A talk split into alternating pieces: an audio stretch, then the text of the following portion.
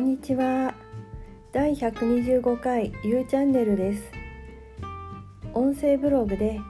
今日はあの何もこう話すことを決めないでえぶっつけ本番で話していきますのであの沈黙があったりすると思います。ながら聞きや倍速でよかったらどうぞ。今日は朝から雨が降っています。雨が降っていると、えー、春先はあのー、そんなにこう本降りとかではなければ私にとっては歓迎なんですよね。歓迎します雨の日を。なぜかというとやっぱりこう花粉の飛ぶっていうことがその心配をしなくていいので、えー、洗濯物。まあ洗濯物はでも最近はあのなんかヤフーの、えー、この花粉飛散状況みたいなその地域ごとが出ますので、えー、私が住んでいる市町村のその花粉飛散状況などを見てなんかあの4タイプで出てて、え少ないそれで、えやや多い多い非常に多いっていう4タイプなんですよね。だからあの少ないっていう時はだいたいこう雨の心配がある時かもわかんないですけどやや多いという時までは外干しします。えだけどあの下着など特に私のものは、え中で干すことが多いですね。私はあの花粉症ではないと思うんですよ。あの鼻水が止まらなかったり目がかゆくて目が赤くなったりえそういったことはないんだけどどちらかというと私の場合はハウスダストとかダニとかですねそういうものにアレルギーがあるんじゃないかなと思いますね。でもあのやっぱりこう皮膚がやっぱり春先痒くなったりっていうのはやっぱりあれかな。してあの季節の変わり目っていうことがあるし特にこう一年中で季節の変わり目が何回かある中でもやっぱり春先っていうのはえ聞いたことがあるのはやっぱりこう芽が出るあ植物の芽が出る芽が出たりこう成長が一番著しい変化が一番大きい季節の変わり目だっていうのを聞いたことがあるんですよねだからこう体調がやっぱり体調の変化とかそれからあの気持ちの面でもやっぱりこのアップダウンがやや激しいかなと思っていますね。で今日は何を話そうかなと思いましたが、えー、最近こうしばらくブログを書いてないんですね。ちょっとやっぱり文字文字で何かを書こうとするとまああのアップしようとすると面倒くさいっていう思いがあってなんか下書きみたいにしてちょっとあの文字を打ち始めるんだけどすぐストップしてしまいます。まあ、それで最近いい方法を思いついてアメブロでも声のブログっていうのがあるんですけれどもそれにこう一通りこう気が済むまで喋ってみてまあでも大体あれ3分前後ぐらいでしたっけ？まあそれぐらいちょっと短めにあのまとまらない内容を話してみてそれで文字起こししてそれで、えー、公開しますけどその時にこう全体公開じゃなくてあの限定えっ、ー、とアメーバ限定公開っていうんでしょうか。そうすればあのー誰でもこう見ることはできないしそこでこう文字起こし 文字起こしができるのでまあそれにその中をちょこちょこ直してそれをブログでアップすればいいかなってすごくいいことを思いついたなと思ったんですけどまだそれをやってみてはいないですね。どうですか？皆さんお元気ですか？落ち込んだりとか。まああの去年からずっとコロナ禍っていうことでいろんな情報が飛び交ってますのでまあ本当にこの気持ちの面で憂鬱になりがちですしストレスも多いと思います。昨日目にした記事でですねあのストレスがすごくストレスがこう気になるとかストレス発散に一番いいことって何かこうご自分であのいいストレス発散方法がありますか？昨日ツイッターで昨日か一昨日かなツイッターで目にしたのがあの公園とかに行ってあの自然自然に触れるというかそういう自然の中にただいるだけでえ20分間いるだけでですねだいぶこうストレスとかが軽減されるということでそうえそういう自然の中であの特に運動しなきゃいけないとか軽く歩いてみるとか別にそういったことも何もしないで20分ぐらいただいるだけでいいっていうその効果が出るらしいですよね。それはなんかアメリカのミシガン大学だったかあのそういう最新の研究データがあるそうです。まあ昔からよく言われてますものねリフレッシュできるしやっぱり五感を刺激するし、えー、まあ私もそうですけどどうしてもこう見えない世界だとか心のことが大好きな人っていうのは何か自分にとってあまり良くない状態の時に、えー、心からこう変えようとするっていうことがとっても多いんですけど、まあ、あの深掘りしてみたりインナーチャイルドがどうだとか過去のことを思い出してみたりとか。でも私は最近やっぱりそのかえってね心のこと例えばブロック解除なんかもやってみたりしたんですけれどもある程度はこうやるのはいいんだけど結構なんかあの今みたいなこう情報過多な時代ってやっぱりこの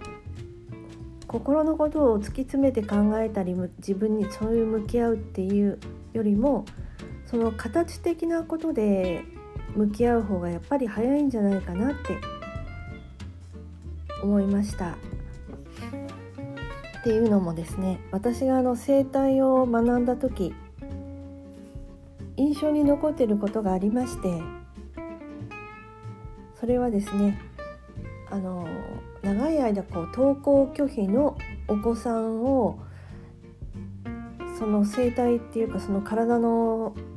状態を見るとひどくやっぱりこのバランスが崩れてるですね。やっぱり心の中はもちろんそうなのかもしれませんけど体の例えば骨盤が骨盤があの歪んでいる。歪みだけじゃなくてねじれまで入っているとかですね。あと冷えがこうあるとか凝りがこうあるとか。で私の整体の先生がその長い間登校拒否のお子さんの体の状態を見たらやっぱり右半身と左半身が本当にこう別人格の人みたいに本当にあのバランスがすごく悪かったそうで。それを何日か何回か整体することであの体のこのバランスの崩れが治って骨盤も矯正されてその体を体のバランスを整えたことでその学校に行けるようになったっていうことなんですよね。その時せその整体の先生が言ってたことはですねあの心の面から変えようとするとすごくこう時間がかかったり難しかったりテクニックがいったりっていうのがあるんだけどそういう場合にやっぱりその心の精神面のバランスが崩れてる時でもあの体の方からこの整えるっていうことがそっちの方が実は簡単だっていうことを聞きましてそれを最近思い出しています。だからなんだろう。本当に楽しいことをやってみたりまたはそのお化粧だったりファッションをやってみたりまたは片付けをやってみたりそれから外をお散歩してみたり、え、朝日が昇る時間帯にやっぱり外を散歩してみたりとかですね。そうやってやっぱり、あの、目に見えないもので何とかしようとするよりも、体を使ってやる方が本当にこう目に見えて分かりやすかったりそちらの方が早いのかなっていう感じがしていますね。っていうこの私はですねあの自己需要とか自己実現クラスを経ていろんなノート術も経て最近はなんかとってもこう考え方があの楽になってるっていうか頭の中がすごく楽になっています。で何をしているかというと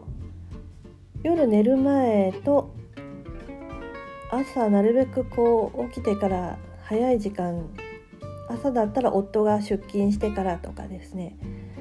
えノートに本当に23行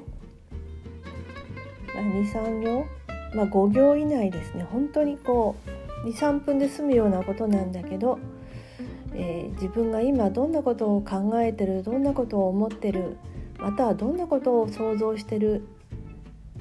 こうなったらどうしようっていうどんな妄想をしてるっていうことを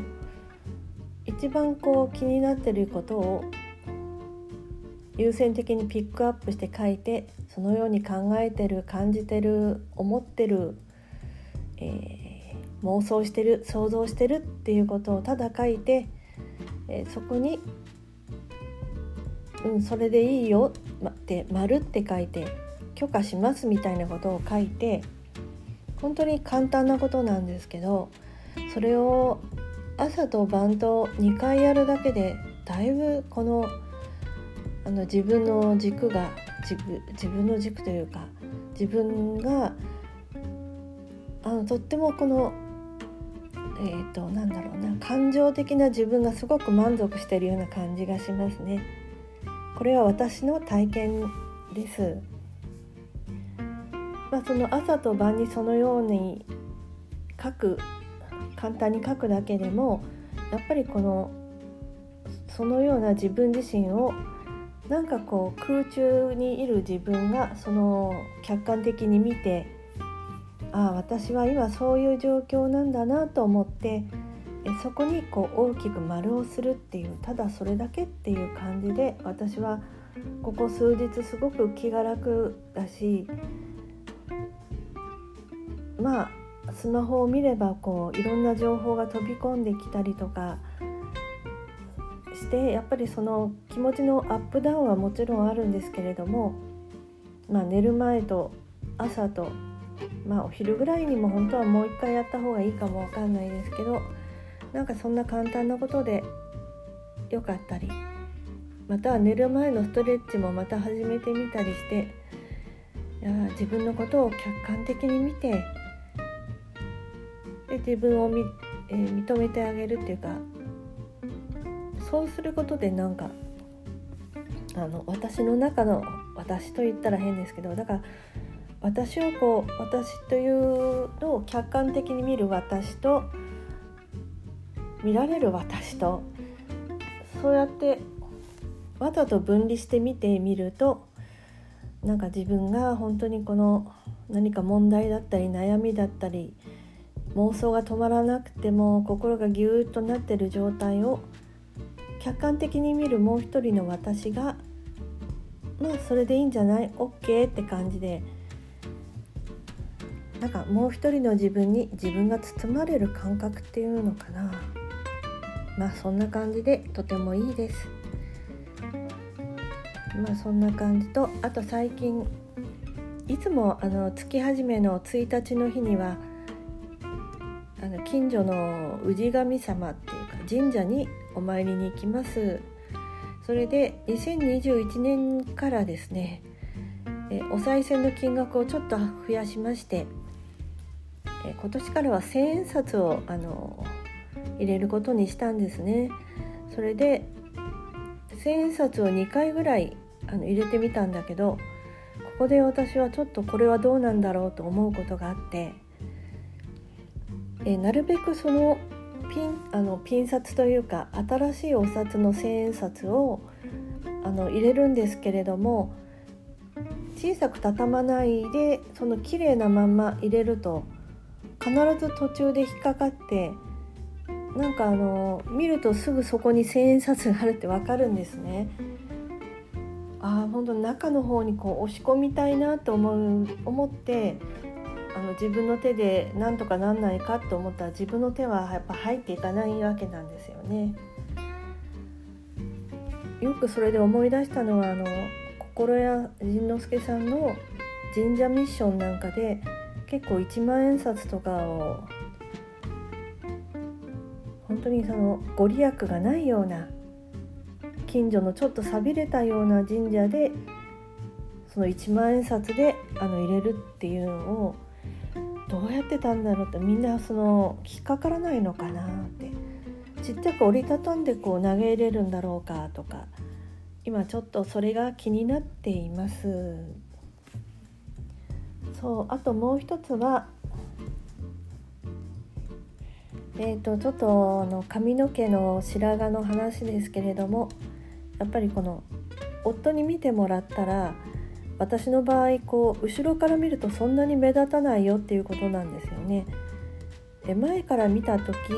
その全なんていうの？ちょうど鏡で自分の目で見える範囲のところに集中してちょっとあるようなんですね。でもこう私年齢もう孫もいるおばあちゃんですし最近思ってるのはなんで白髪って染めなきゃいけないんだろうってことをちょっと思ってあの有名人で言えばあの近藤佐藤さんとかすっかりこう白髪グレイヘアっていうんでしょうか。そんなようにしてるしおしゃれに見えるしいやなんでそんないちいち白髪って染めなきゃいけないんだったっけ？みたいな感じででネットで調べてみたら特に日本人はですねあの白髪で白髪をそのまんまにして綺麗な白髪でいられないそうなんですよ。日本人のこの白髪は特にこう酸化することによって黄ばんだような白髪になりなる人の方が多いっていうのを知ってああそういえば義理の母ですけどほぼ全部白髪だったんだけど白髪っていうよりはちょっと黄ばんでなんかあのちょっとまあ言い方悪いけど汚らしく見えてたっていうか。ああそうか。本当に白髪どうして染めなきゃいけないのっていうよりはその白髪をきれいな白髪でいる白髪ヘアグレイヘアであるためにもやっぱりお手入れが何らかのお手入れがいるわけだしいやどうしようかなって近所でもヘナをやっているお店があったので、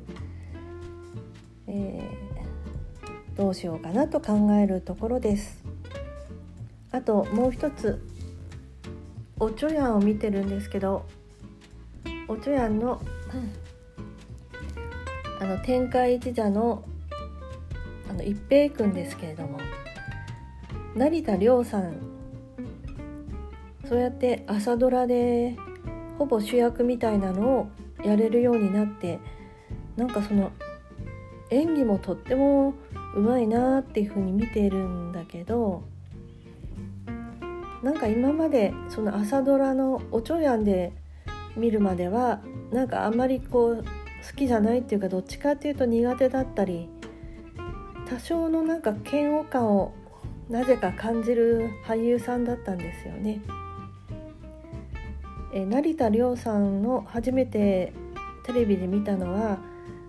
あの逃げ恥ですね4年前にやった「逃げるが恥だが」あのちょっとちゃんとは言えない感じのそれにガッキーとかえっとガッキーのお姉さんを石田ゆり子さんがやって石田ゆり子さんの会社の部下2人しょっちゅう出てきてたんですけどその部下のうちの1人の男の子を成田凌さんがやってたんですよね。なんかそれを思い出してまあそれからはそんなにたくさんなんか見てるわけじゃないんだけどなんかこう苦手意識が出てくるような何かを読んだのかなんかインプットされてたのかなって思いますけどえおちょやんを見ていやおちょやんって視聴率どうなんでしょう。前回のエールよりも最初見始めた時になんかあまたなんか大阪のドタバタした感じかなってちょっと見始める見始めるた時になんか続けて見れるかななんて思ってたんだけど今はエールよりもなんか面白くて引き込まれる引き込まれるように見ています。まあそんな感じでしょうか。聞いていただいてありがとうございました。また収録します。バイバーイ